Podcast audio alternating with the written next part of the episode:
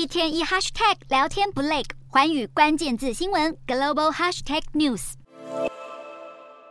Without which the modern world simply couldn't function. 从笔电、智慧手机到洗衣机、咖啡机，都会用到晶片。《晶片战争》这本书的作者，美国塔佛兹大学学者米勒就表示，台湾处于全球晶片产业中心，全世界没有人可以在不用到台积电产品的情况下安然度过一天。因此，全世界必须了解台湾，尤其是台积电在半导体科技以及晶片制造上扮演的重要角色。在半导体成为现今世界权力平衡的核心之际，米勒表示，如果中国入侵台湾，美国不太可能不会保护台湾，而且中国没有能力接管台湾的科技业以及台积电。虽然相当肯定台积电的领先地位，但米勒也提醒，南韩三星不断突破技术上的限制，将会成为台积电最大的竞争对手。